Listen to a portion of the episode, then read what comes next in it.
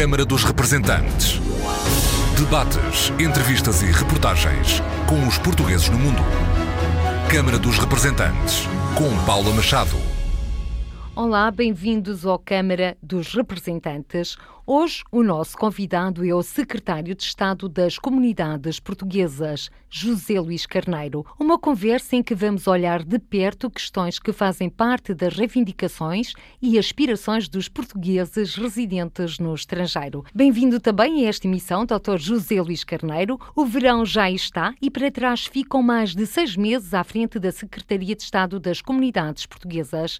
Que balanço faz desta pasta em que está a tutelar um terço da população portuguesa a viver além fronteiras. Olá, Paula. Gostava de cumprimentar eh, todos aqueles que nos ouvem, certamente com muita atenção. Eu estou uh, totalmente convicto de que os portugueses que vivem uh, em todo o mundo são especialmente convictos na auscultação daqueles que têm responsabilidades políticas nas áreas que direta ou indiretamente lhes dizem respeito e gostava de sublinhar, em primeiro lugar, o gosto que tenho tido no desempenho destas funções. Trata-se, como disse, de uma das mais importantes dimensões de Portugal, porque comporta não apenas eh, a garantia de uma boa inserção de Portugal no mundo, porque a nossa inserção no mundo face pelos portugueses que vivem e que trabalham, que estabelecem as suas vidas um pouco por toda a parte, e por outro lado também os portugueses que se encontram em todo o mundo enraizam-se eh, no seu país pela via das suas terras de origem, pela via da sua identidade. Daí que esta responsabilidade política eh, constitua para mim uma honra e tenha constituído ao longo destes últimos meses uma responsabilidade que tenho desempenhado com muito gosto por sentir que tudo aquilo que fazemos é acompanhado de muito perto pelos portugueses que estão, apesar de tudo distantes do ponto de vista da geografia, estão permanentemente connosco do ponto de vista afetivo e do ponto de vista da sua vinculação aos valores da pátria portuguesa.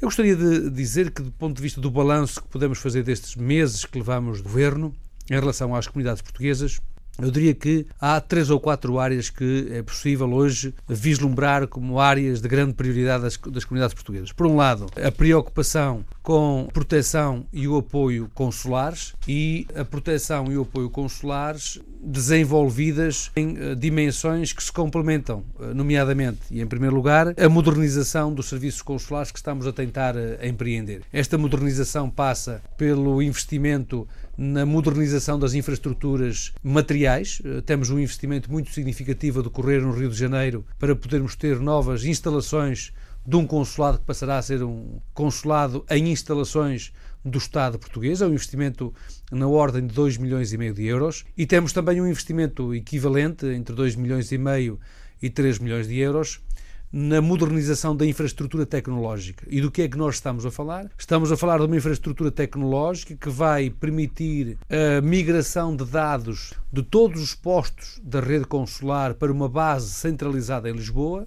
que vai permitir, eh, estamos nós convictos disso, esperamos que não haja atrasos, mas que a partir de 2017 nós possamos praticar o ato único de inscrição consular, ou seja, independentemente do local onde se encontra qualquer portuguesa ou qualquer português, não mais terá que repetir o ato de inscrição consular sempre que se desloca de jurisdição consular. Ou seja, essa inscrição será válida para toda a sua mobilidade em toda a rede consular, ou seja, em todos os 127 postos consulares de carreira e em todos os 225 consulados honorários, 35 deles que praticam também atos consulares. Essa será uma inscrição consular única. Esse é o objetivo, uma inscrição consular única que depois acompanhará esse português, independentemente da jurisdição consular onde, onde venha a estar, a sua inscrição consular manter-se-á eh, sempre válida. Isto não apenas economizará esforço aos funcionários consulares, que com isto libertarão tempo para o atendimento, como também economizará esforço aos utentes, aos portugueses que se encontram espalhados pelo mundo, que hoje Imagina um português que hoje estivesse em Bruxelas, tinha uma inscrição consular no posto consular de Bruxelas, na embaixada. Mas se fosse trabalhar para a França, para Paris, quando chegasse a França ou Paris, não estava automaticamente inscrito em Paris. Ou seja, para estar inscrito no consulado de Paris, tinha de novo ir ao consulado e inscrever-se novamente no consulado de Paris se ao fim de um ano fosse trabalhar para Lyon ou para Bordeaux, quando chegasse a Bordeaux ou a Lyon, de novo tinha que proceder à sua inscrição consular. Ora, a partir do momento em que tenhamos este processo de informatização e de modernização tecnológica concluído, será dispensável esse esforço e com isto estamos a criar outras condições para os portugueses que vivem no mundo. E esta transformação tecnológica vai permitir a desmaterialização de muitas das respostas que hoje são dadas presencialmente e haverá um conjunto vasto de informações que poderão ser disponibilizadas por via das ferramentas eh, eletrónicas, por forma a que os portugueses em suas casas tenham acesso a um conjunto de informações relativas à sua ficha de inscrição consular sem que tenham que se deslocar ao seu consulado. E, portanto, aqui está uma primeira parte de modernização das infraestruturas materiais, sejam elas infraestruturas de obra concreta, de melhoria e de modernização dos edifícios, seja na modernização eh, informática dos serviços consulares. E para quando está perspectivado desta inscrição consular única e desmaterialização Bom, de tudo, serviços? Se tudo está a correr como previsto, nós, eh, o investimento prevê que esteja concluído entre finais de 2016 e inícios de 2017, porque já está a decorrer desde o início do ano este procedimento. Mas temos também outras medidas em curso que visam eh, garantir um outro tipo de apoio consular aos portugueses espalhados uh, pelo mundo. Tem a ver com uma avaliação dos consulados honorários que poderão vir a ter poderes uh, consulares, poderes para a prática de atos consulares e ainda há dias inauguramos um consulado honorário em Nice que agora se revelou essencial no apoio aos portugueses que foram vítimas, aos portugueses e aos cidadãos franceses e europeus que se encontravam em Nice. Esse consulado honorário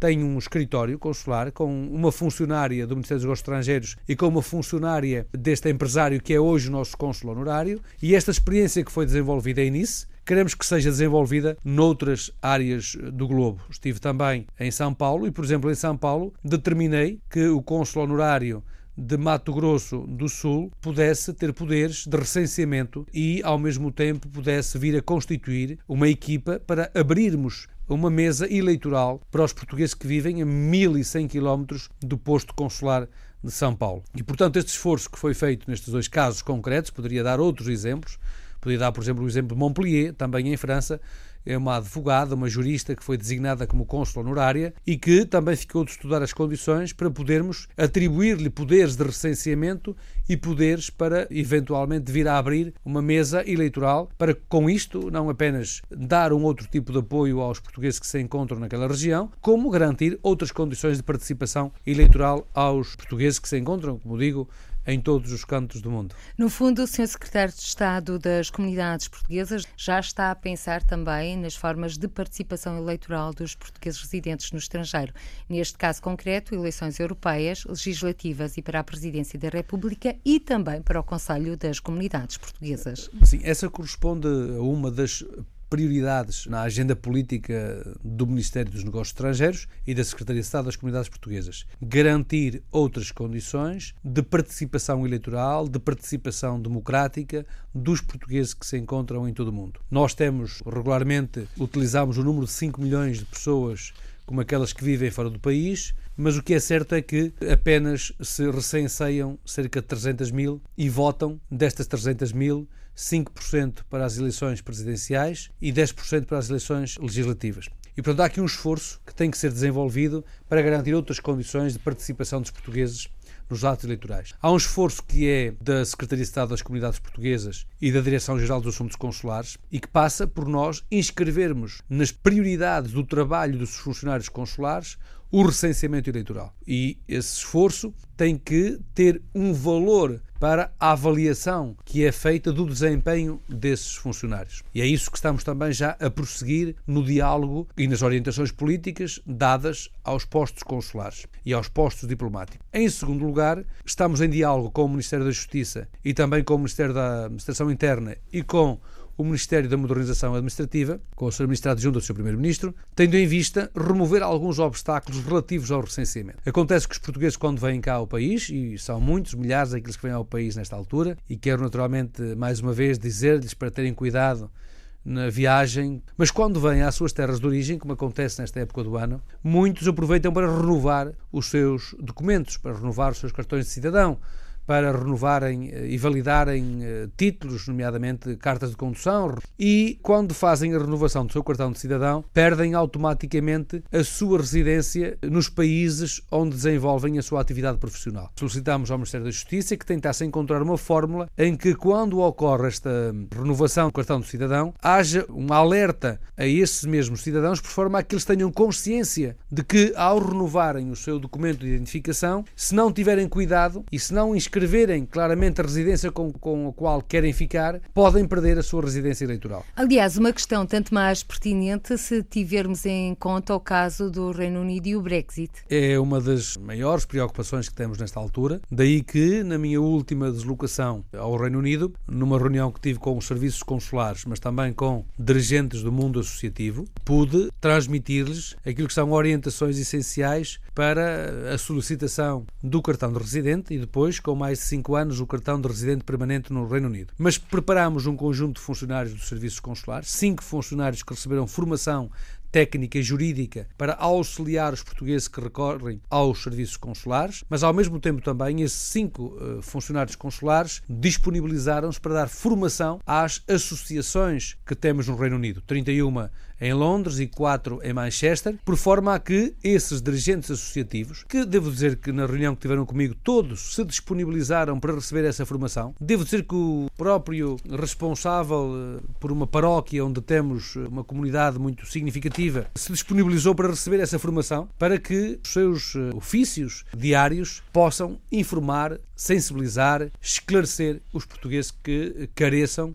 dessa informação e desses esclarecimentos. E a propósito ainda do Brexit e do Reino Unido, o governo português, nomeadamente o Sr. Secretário de Estado das Comunidades, criou uma linha de atendimento para tirar dúvidas exatamente sobre esta questão. Este anúncio foi feito no dia 5 de julho. Já se pode fazer algum balanço? Já que a Paula me coloca essas questões agora muito concentradas nas questões do Brexit e do Reino Unido, dizer que a resposta que criamos para o Reino Unido é uma resposta integrada com cinco níveis de intervenção. E é muito importante ter a noção exata de todos os níveis eh, de atuação que são convergentes e são complementares. Primeiro foi o reforço do pessoal, quer com o Cônsul-Geral Adjunto, quer com uma técnica superior que se desloca do Ministério dos Negócios Estrangeiros e que tem competência para a prática de atos consulares. E permita-me informar eh, aqueles que me estão a ouvir dizendo o seguinte: houve quem eh, formulasse, no meu entender de forma um pouco demagógica, quem criticasse a opção da colocação de um Cônsul-Geral Adjunto em Londres. O que não faz sentido por uma razão muito simples, porque um Cônsul-Geral Adjunto tem todos os poderes que tem um cônsul-geral, nomeadamente para a prática dos atos consulares. Ora, se nós nos queixamos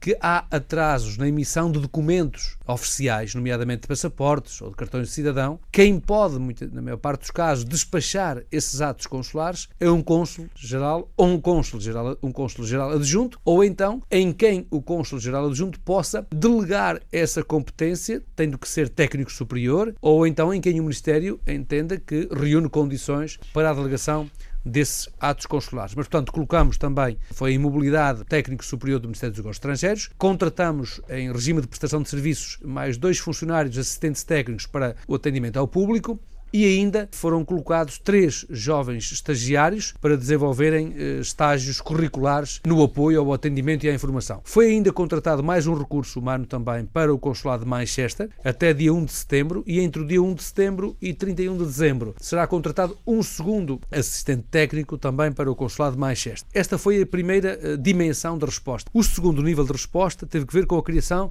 de uma linha de atendimento direta, presencial, em que exclusivamente destinada à informação informar, a esclarecer, porque, como tem ouvido e como tem sabido, também tem havido quem se aproveite da falta de informação dos portugueses no Reino Unido e muitas das vezes abuse dessa confiança. Nomeadamente e, em termos de especulação. Isso, e, portanto, por termos também informação relativa a esses casos, é que se constitui uma linha de atendimento direta e presencial, exclusivamente destinada a esclarecer, a informar e a auxiliar os portugueses no preenchimento dos formulários, e ao mesmo tempo uma linha online, com recurso às novas tecnologias da informação, que tem, portanto, uma formulação que já é conhecida do público, mas uh, repetindo, brexit.cg de consulado geral londres arroba mené.pt, que se destina também a esclarecer pela via da internet todas as dúvidas, pedidos de informação, pedidos de esclarecimento. Um terceiro nível de resposta tem a ver com a constituição de uma linha de comunicação direta com o Ministério do Interior londrino, que tem em vista auxiliar no esclarecimento de informações e evitar que haja processos mal instruídos e que depois tenham propostas de indeferimento por má instrução processual. Depois, um quarto nível tem a ver com a formação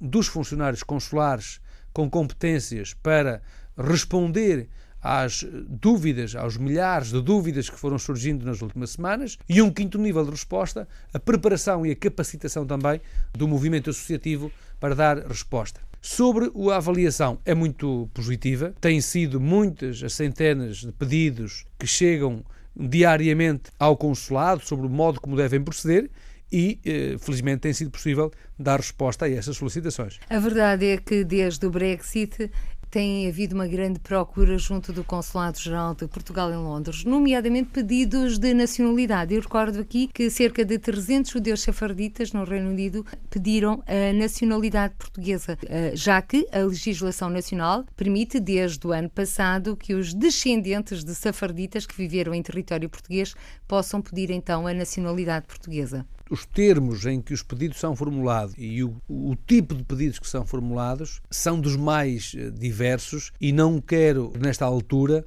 articular uma questão com a outra, ou seja, o conjunto de respostas que temos vindo a dar por via do reforço da resposta consular constituída não tem forçosamente a ver com questões de nacionalidade. Ou seja, o quadro da nacionalidade é um quadro de regularidade do funcionamento dos postos consulares em todo o mundo. O que tem havido, sim, isso podemos confirmar, é um aumento muito exponencial de pedidos de informação. Contudo, e gostava de sublinhar esta mensagem, que aliás é a mensagem que temos procurado transmitir a todos, é que é preciso haver tranquilidade, por vários motivos. Primeiro, porque a intranquilidade não resolve nenhum dos problemas e até pode criar problemas que neste momento não existem. Em segundo lugar, é necessário aguardar pela comunicação formal das instâncias britânicas sobre a sua desvinculação da União Europeia. Em terceiro lugar, só depois dessa comunicação é que vai ser possível avaliar os termos em que o Reino Unido se irá, no futuro,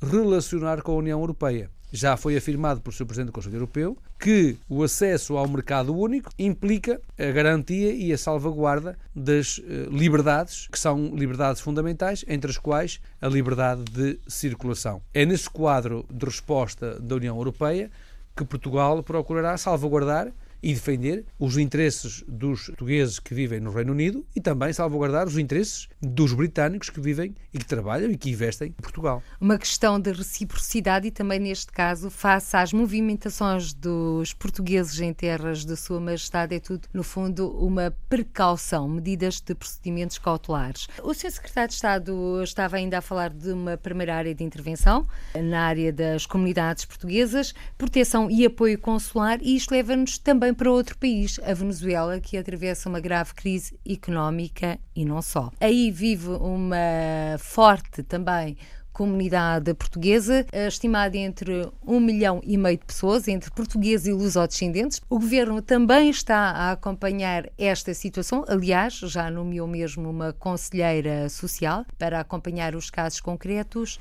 e realizou também uma parceria. Já está identificado, portanto, o parceiro do governo português para atuar em terras venezuelanas.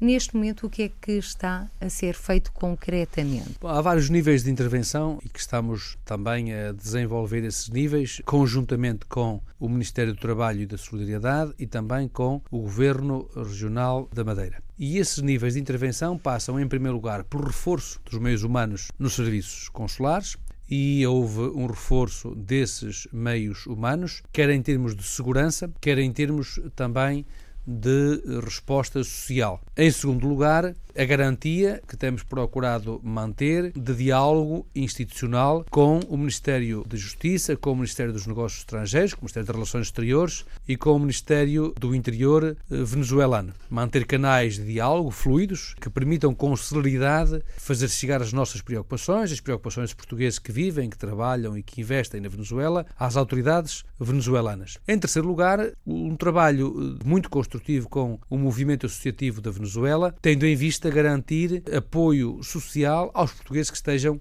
a sentir maiores dificuldades, nomeadamente do foro alimentar e também em termos de apoio médico e de saúde. Temos identificado um conjunto de respostas com o Ministério do Trabalho que estão a ser já desencadeadas em diálogo com as autoridades consulares, diplomáticas e com o movimento associativo venezuelano. E acresce ainda a este esforço um outro esforço que não tem sido valorizado e que tem que ver com o seguinte: Portugal foi o único país da União Europeia que decidiu não aumentar os emolumentos consulares aos portugueses que vivem na Venezuela. Aliás, o Sr. Secretário de Estado das Comunidades fez mesmo esse anúncio na última Comissão Parlamentar de Negócios Estrangeiros e Comunidades Portuguesas. Sim, tem um significado muito grande. Eu vou dar este exemplo, que é um exemplo ilustrativo. Nós estamos a emitir um passaporte por cerca de 2,59 euros, quando um passaporte, se aplicássemos as taxas e os emolumentos consulares, por exemplo, comparativos de qualquer outro país europeu, como por exemplo a Espanha, ou a Itália, ou a França, estaríamos a cobrar cerca de 75 euros. Isso significa que não está a entrar na receita do Ministério dos Negócios Estrangeiros cerca de 300 mil euros por mês, o que significa que em seis meses nós temos uma perda de receita de cerca de um milhão e meio de euros de receita. Ou seja, é um investimento que estamos também a fazer na população e nos portugueses que vivem na Venezuela ao mantermos as taxas dos emolumentos consulares a este nível.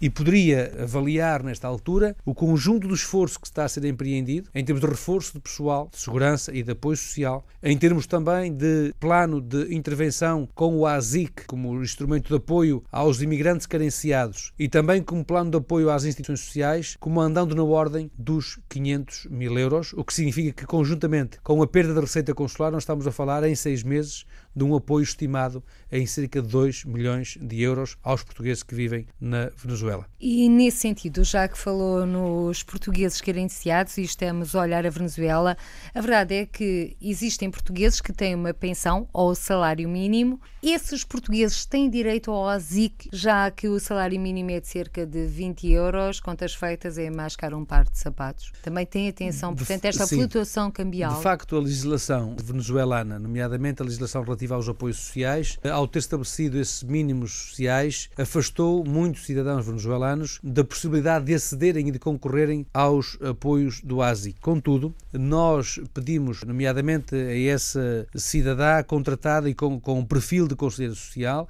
e pedimos ao movimento associativo que, detectados que fossem casos de carência alimentar ou de carência de medicação, que, identificados esses casos, nós conseguiríamos mobilizar apoios para essas instituições, por forma a que essas instituições instituições pudessem apoiar esses portugueses mais carenciados. Ou seja, a lei é lei, mas permite exceções neste caso concreto. Pela via do apoio associativo, ou seja, o apoio associativo não está limitado nos apoios que concede às famílias, ou seja, são apoios que nós podemos conceder, quer em termos alimentares, quer em termos de proteção, quer em termos de alojamento, e portanto são apoios que nós podemos movimentar assim estejam essas necessidades diagnosticadas, detectadas por parte do associativismo português na Venezuela. Já foram identificados alguns casos? As situações detectadas e complexas ligadas ao ASIC andam na ordem dos 80 casos e são casos que existiam em 2015 e que transitam como casos de necessidade também em 2016. E portanto, esse conjunto de casos que estão identificados e que estão a ser apoiados e o que foi solicitado às instituições foi que, detectadas outras necessidades, eh, devo dizer que, por exemplo, essa foi a recomendação que foi dada à Associação Mulher Migrante, que é a associação que é liderada por uma conselheira portuguesa, foi que efetivamente... Milu de Almeida. Sim, a Milu de Almeida, que esteve no Conselho das Comunidades, foi-lhe pedido que ela própria, porque no Conselho das Comunidades foi uma das primeiras a alertar para as necessidades, foi-lhe solicitado que ela tentasse identificar esses casos, essas famílias, por forma a que nós possamos, ao apoiar a mulher migrante, também poder apoiar a mulher migrante, por forma a que ela possa apoiar esses portugueses em dificuldades, nomeadamente o caso das mulheres, que em regra e em muitos países acabam por ser, em muitas circunstâncias, as mais penalizadas com estas circunstâncias de crise. Apesar de ser um país em crise, a verdade é que de vento em popa vão os programas dos cursos de língua e cultura portuguesas na Venezuela. Alguns vão mesmo arrancar em setembro e em outubro em diferentes partes do país, mas existe neste momento também uma outra questão. O Sr. Secretário de Estado há pouco referiu os emolumentos, neste caso a questão prende-se com o valor da certificação dos Sim. cursos. Eu queria dizer que nós eh, temos uma perspectiva muito positiva sobre a forma como o ensino da língua portuguesa na Venezuela pode evoluir. Devo dizer que foi dos países que visitei em que senti e vi um esforço imenso de cidadãos em idade adulta, em várias salas, nomeadamente no Centro Português de Caracas, a aprenderem a língua portuguesa, já pela noite dentro, num esforço imenso de pessoas que têm as suas atividades profissionais durante o dia e a aprenderem em várias salas de aula a língua portuguesa. E pude também trazer boas notícias do nosso embaixador para o Instituto Camões sobre a possibilidade de estabelecimento de um protocolo com uma universidade venezuelana que permitirá, sendo celebrado e conseguindo concretizar os termos propostos, que permitirá que nós em quatro anos possamos duplicar o número de professores de português na Venezuela, o que em si mesmo constitui uma grande oportunidade para o ensino e a promoção da língua portuguesa na Venezuela. Isso serão assuntos com certeza em cima da mesa da próxima reunião da Comissão Mista Luso-Venezuelana que vai ter lugar em Lisboa na próxima semana. Entre outras, eh, a língua portuguesa é, como se sabe, uma das nossas prioridades de ação, não apenas enquanto oferta língua de origem, língua de herança, que é uma das prioridades que normalmente tem que continuar a ser afirmada, mas ao mesmo tempo também procurar junto dos países de acolhimento que a língua portuguesa possa ser integrada nas estruturas de ensino, nas estruturas curriculares, porque é a sua inserção nas estruturas de ensino e de aprendizagem dos países de acolhimento, que faz com que a língua portuguesa adquira o estatuto internacional que merece por pleno direito, porque trata-se de uma língua das mais faladas no mundo, a quarta língua mais falada no mundo, eh, falada por cerca de 260 milhões de pessoas em todos os continentes e eh, daí que nós entendemos, o Sr. Ministro dos Negócios Estrangeiros colocou essa como uma das suas principais prioridades na ação da política externa portuguesa e naturalmente que a sua inscrição, a sua introdução enquanto língua estratégica e língua integrada na estrutura curricular dos sistemas de ensino dos países de acolhimento constitua uma das nossas principais motivações políticas, uma das principais ações da nossa ação política. Claro que no âmbito do encontro e do trabalho bilateral entre Portugal e a Venezuela, esse tem que ser forçosamente um dos temas, entre muitos outros. Como que, as questões bilaterais ao nível da economia. Naturalmente que as questões da economia são um dos temas que têm vindo a integrar a agenda do diálogo bilateral, que desde 2004, depois em 2012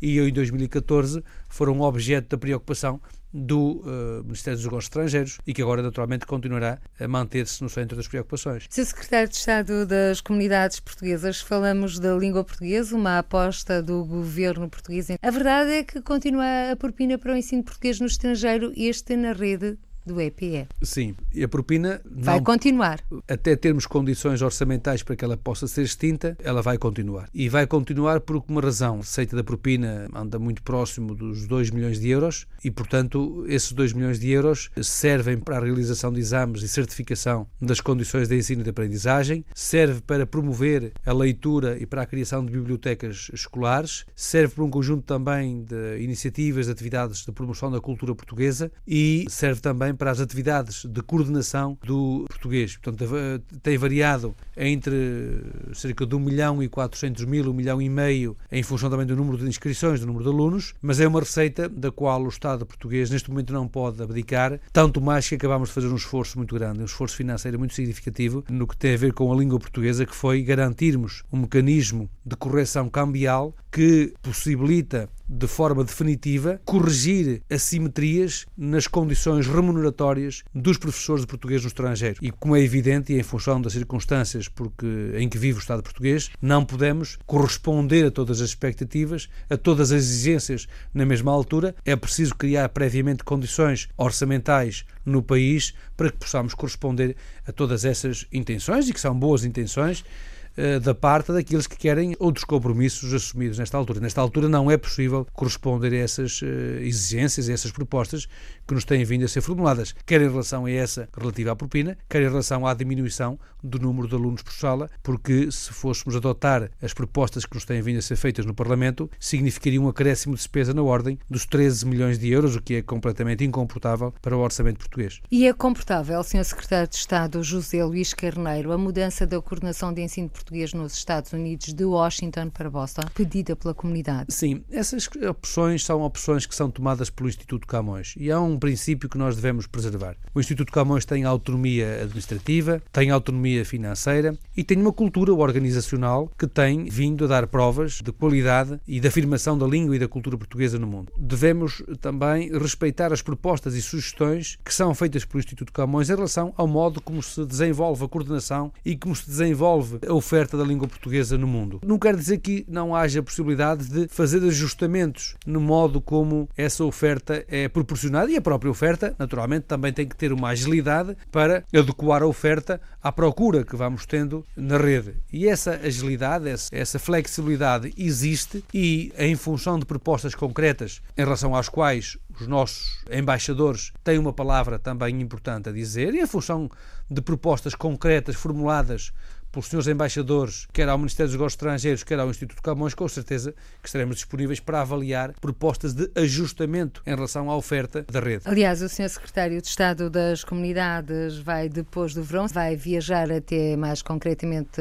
Estados Unidos, Canadá e também África do Sul. Sim, essa é uma intenção que temos. Vamos ver como é que a agenda assim o permite. Eu tinha a intenção de, até ao final do ano, poder visitar esses três países, porque são países onde temos grandes comunidades. Queria ver se tinha condições para para visitar os Estados Unidos, para visitar o Canadá e também para visitar a África do Sul e tenho também eh, como prioridade das visitas naturalmente a Suíça porque é também um território onde temos uma comunidade de grande valor e também das maiores e não ocorreu mais cedo porque o Sr. Ministro dos Negócios Estrangeiros foi uma das primeiras visitas que fez enquanto Ministro foi à Suíça e por isso tendo ido o Sr. Ministro dos Negócios Estrangeiros tendo tido também um momento para reunir com a comunidade para ouvir a comunidade evitamos na altura replicar eh, a ida na medida em que temos também que fazer uma gestão orçamental em função função das prioridades que vão sendo estabelecidas. Mas tenho, de facto, essa intenção. Gostava de poder visitar estes três países até ao final uh, do ano. Suíça aqui tão perto, mas é um país extracomunitário. Convém referir também essa particularidade. Não deixa de ser um país europeu. É um país europeu, a extra-União Europeia e é um país onde nós temos uma comunidade de grande valor histórico, de grande e já valor com luso-eleitos. cultural, com luso-eleitos, eh, com uma inserção eh, socioprofissional muito profunda e que merece da nossa parte todo o apoio e todo o carinho do governo português. Daí que eu esteja também muito interessado em poder promover o mais rapidamente possível essa visita, pese embora as dificuldades eh, que resultam, como digo, da compatibilização de agendas entre aquilo que podemos fazer na Secretaria de Estado, as iniciativas também de prioridade do Sr. Ministro, as iniciativas também de prioridade presidencial, porque temos que evitar replicar as visitas dos membros do Governo também aos locais onde há presença, porque o Sr. Ministro dos Estrangeiros tem esta orientação e é muito acertada, que é de, sempre que vai um membro do governo português a um país, procurar garantir que na sua agenda há um espaço para se encontrar com os portugueses que vivem nesse país. E estando qualquer outro membro do governo, está o governo português presente junto dessas comunidades. Eh, isso não dispensa aos secretários de Estado das comunidades visitar as comunidades,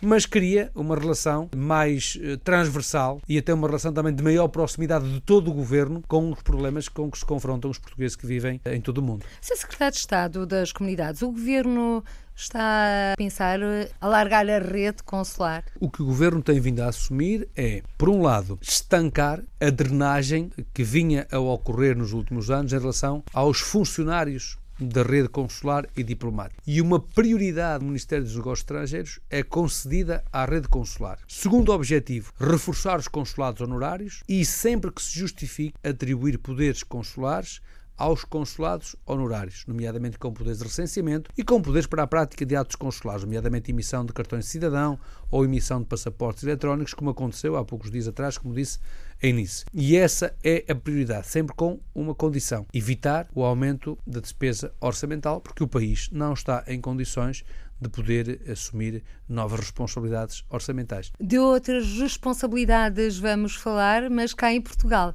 gabinetes de apoio ao imigrante já vão em 115. Sim, nós uh, conseguimos nas últimas uh, semanas garantir maior inserção territorial dos gabinetes de apoio ao imigrante. Nós não tínhamos praticamente gabinetes de apoio ao imigrante em meios urbanos e conseguimos alargar os gabinetes de apoio ao imigrante a municípios como, por exemplo, o município de Sintra, que passou a ter. Criamos um gabinete de apoio ao imigrante no Conselho de Gondomar, no Conselho de Valongo e vamos também alargar territorialmente aos municípios do Alentejo e do Algarve. Temos já previsto o estabelecimento de protocolos com São Brás de Alportel, com Lolé, com Ferreira do Alentejo, que eram municípios que estavam afastados dos gabinetes de apoio ao imigrante, pese embora terem muitos cidadãos, também seus, a trabalharem um pouco por todo o mundo. Em segundo lugar, garantir também o envolvimento da Associação Nacional de Municípios Portugueses e da Associação Nacional de Freguesias na mobilização dos municípios e das freguesias para a criação destes gabinetes de apoio ao imigrante, que são autênticas portas da entrada destes municípios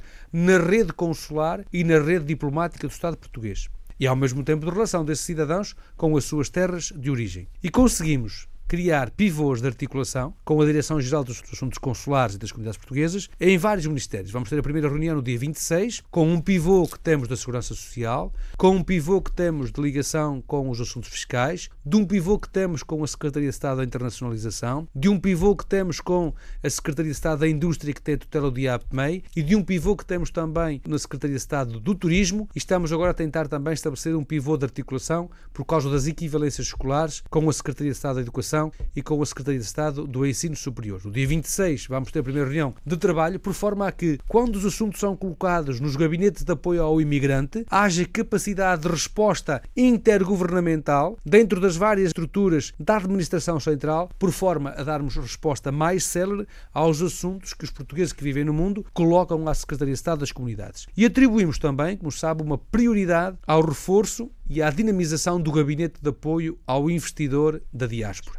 O Gabinete de Apoio ao Investidor da Diáspora tem por função identificar, acompanhar e apoiar micro e pequenos investimentos dos portugueses que vivem em todo o mundo, conduzindo esse investimento para as suas terras de origem e para Portugal, mas ao mesmo tempo também identificar, acompanhar e apoiar micro e pequenos investimentos que estão em Portugal, querem investir onde temos comunidades portuguesas. Devo dizer que nós, em três meses, de maio até agora, conseguimos já identificar perto de 5 mil micro e pequenas empresas das comunidades portuguesas, portugueses que vivem no mundo, e estamos a preparar um encontro de investidores da diáspora que queremos que possa ocorrer em dezembro, por forma a garantir uma articulação profunda entre os autarcas do nosso país e os investidores, muitos deles de muitas destas terras onde estamos a criar os gabinetes de apoio ao imigrante e que querem muitas das vezes investir nas suas terras e não sabem como é que o podem fazer. E, portanto, diria que esta dinâmica que introduzimos nos gabinetes de apoio ao imigrante vai continuar. Devo dizer que nos últimos tempos nós uh, celebramos vários protocolos, podia dar vários exemplos, já dei Sintra, Gondomar, Valongo, Sinfãs, Caminha, Bragança, Vila Flor, Vinhais, Passo de Ferreira, Paredes,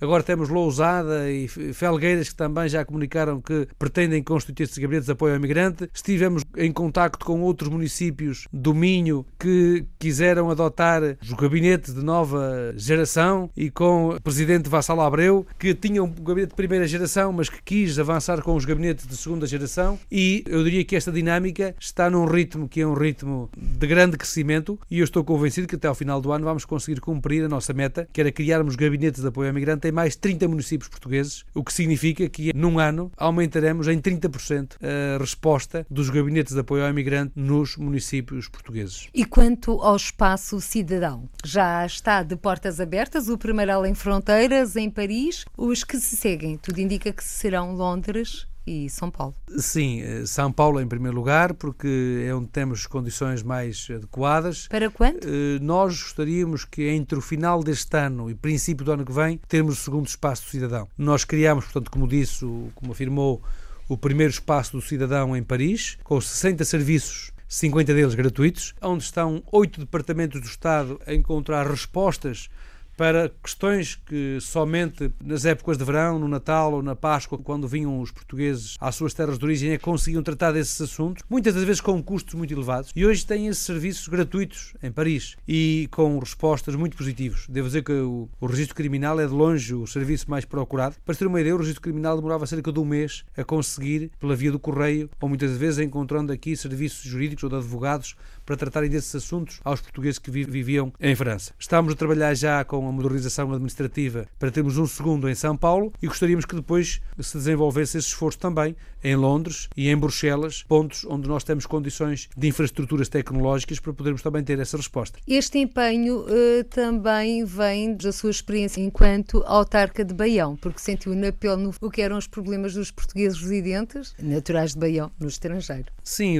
por um lado, a experiência autárquica é uma experiência que todos deveriam ter. É uma boa escola. É uma grande escola, a escola das autarquias. Eu diria que alguém ter responsabilidades no governo local, ter uma experiência de tudo o que diz respeito à vida das pessoas, desde as pequenas questões às grandes questões. E essa experiência dá uma capacidade de resposta, de eficácia no trabalho político muito importante. Em segundo lugar, e como disse, o facto de também ter presidido um Conselho que tem muitos concidadãos que vivem um pouco por todo o mundo, permitiu-me também perceber de forma muito clara aquilo que são as suas principais necessidades. Por exemplo, esta de saber que há portugueses que fizeram as suas poupanças, que querem investir nas suas terras de origem, muitas das vezes valorizando o património dos seus antepassados, dos seus pais, dos seus avós, património que está muitas das vezes em estado degradado e não sabem como é que o podem fazer, como é que podem depois articular-se com os serviços municipais em termos de licenciamento, em termos de elaboração de projetos, em termos de valorização de recursos. E naturalmente que essa experiência me auxiliou a perceber muito rapidamente aquelas que estão as questões que mais preocupam os portugueses que vivem eh, no mundo e ao mesmo tempo também, julgo que com pouco tempo, conseguir encontrar um conjunto de respostas, umas respostas que se consolidam e que vinham também de trás de uma experiência desenvolvida no Ministério dos Negócios Estrangeiros, dando-lhe eventualmente outro ritmo e outra celeridade e encontrando também respostas novas por força também da inovação e da capacidade de empreender que temos encontrado na equipa que tenho tido a honra de liderar e no estímulo que nos é dado por seu Ministro dos Negócios Estrangeiros e por seu Primeiro-Ministro, que não podemos esquecer que também, como autarca, ganhou uma experiência muito grande na Câmara de Lisboa e foi, por exemplo, quem me estimulou quando me desloquei a primeira vez à França para desenvolver protocolos com as câmaras, com os municípios onde temos portugueses. E, aliás, estabeleci o primeiro protocolo ao fim de dois meses de Secretaria de Estado, com Ponto Combo, que é uma primeira experiência de acordos feitos com câmaras estrangeiras e que foi um estímulo, um incentivo dado pelo seu Primeiro-Ministro António Costa, porque também a experiência que ganhou na autarquia lhe permite olhar hoje para o país e para o mundo de uma outra forma. E, Sr. Secretário de Estado das Comunidades, esta entrevista, esta conversa, se é que assim se pode dizer, está a caminhar a passos largos para o seu término. Tenho ainda duas questões, pelo menos, a colocar-lhe. Uma delas tem a ver com esse estímulo e é com esse que vai dar as boas-vindas, dia 31 de julho, aos portugueses que atravessem a fronteira. Sim, aliás, tenho a intenção de endereçar uma mensagem que sairá nos próximos dias para circular por todos os postos consulares e diplomáticos e pelos meios tecnológicos que também têm ao dispor, quase todos os postos consulares têm em bom funcionamento a página na internet, tem também em muitos casos a própria página do Facebook. E vamos enviar uma mensagem para todos os conterrâneos que agora esperam regressar ao seu país de origem. Naturalmente com alguns conselhos, com algumas sugestões, mas aproveito também esta oportunidade porque se inscreve dentro dessa mensagem, que é de apelar a todos aqueles que agora pretendem vir nas suas viaturas, procurem verificar se as suas viaturas têm as condições de segurança, que procurem eh, planear a sua viagem por forma a conseguirem descansar, porque isso está provado que conduz a maus resultados e, ao mesmo tempo, que procurem também cumprir todas as regras de segurança rodoviária, por forma a que a viagem eh, seja aquilo que desejam, que é um reencontro com as suas famílias, com as suas origens e que o façam plenos de saúde e plenos de alegria, porque é isso que nós também esperamos que aconteça quando os portugueses regressam às suas terras. Vêm carregar energia, vêm carregar baterias, vêm reencontrar-se com a sua identidade e isso é fundamental. Eh, mas para que isso aconteça é preciso que todos tenham este sentido de responsabilidade coletiva e individual, por forma a que não conheçamos tragédias ou tristezas como aquelas que têm vindo a passar na, na viagem Suíça-Portugal. Na acidente... viagem Suíça-Portugal e no Natal passado, na Páscoa passada, enfim, em todos os momentos especiais do ano que ficam naturalmente enlutados por estes acontecimentos. Vai estar a que horas no dia 31 de julho, ou um domingo, em Vila Verde? Vai estar juntamente Sim. com a Associação Cap Mais Lá? Sim, eh, vou ter que ter um diálogo com a Cap Mais Lá porque nós uh, vamos ter lá o seu secretário de Estado da Administração Interna vai estar uh, nessa sessão porque tem a tutela da segurança rodoviária do Instituto da Mobilidade e dos Transportes e daí que ainda está em avaliação se efetivamente se justifica portanto, a presença de dois membros do governo numa mesma iniciativa. E de qualquer das formas, aquilo que eu quero eh, aqui enaltecer é o esforço que é desenvolvido pela Cabo Magellan na mobilização dos seus recursos humanos, dos seus jovens empreendedores, na sensibilização dos portugueses que regressam às suas terras de origem. Naturalmente estaremos irmanados, aliás, Aliás, nós temos na CAP Mais lá um parceiro das políticas públicas de sensibilização, de informação dos portugueses que vivem, que trabalham e que se inserem na vida francesa. E esta é uma das iniciativas que eles desenvolvem já há vários anos que nós queremos enaltecer e sublinhar. Na reta final desta nossa conversa, Sr. Secretário de Estado das Comunidades Portuguesas, Dr. José Luís Carneiro, o mundo tem sido afetado por uma espiral de violência. Que conselhos deixa aos portugueses residentes no estrangeiro? O primeiro conselho é aquilo que nós temos dado permanentemente, que é o de garantir que os portugueses que vão para o exterior se inscrevem nos postos consulares. A primeira preocupação quando alguém chega a um país de acolhimento deve ser o de saber se tem ou se não tem posto consular, se não tem posto consular, se há consulado honorário e se há embaixada ou se não há embaixada e procurarem informar os serviços consulares e da embaixada da sua presença, dos seus familiares, porque esta é a primeira condição para que nós possamos garantir um primeiro apoio numa necessidade. Em segundo lugar, eu aconselharia todos aqueles que vivem e que trabalham em todo o mundo a procurarem acompanhar as informações que estão disponíveis no portal das comunidades. O portal das comunidades é atualizado com informação relativa a cada país. As próprias embaixadas têm páginas, como disse, na internet e têm também Facebook. Em regra, colocam um conjunto de informações, de recomendações que devem ser seguidas e também um outro conselho muito importante é que, tal qual acontece aqui no nosso país, é que os portugueses procurem ter a sua documentação atualizada atualizada. Procurem ter atualizado os seus cartões de cidadão, procurem ter atualizado os seus passaportes, procurem ter atualizado as suas cartas de condução, enfim,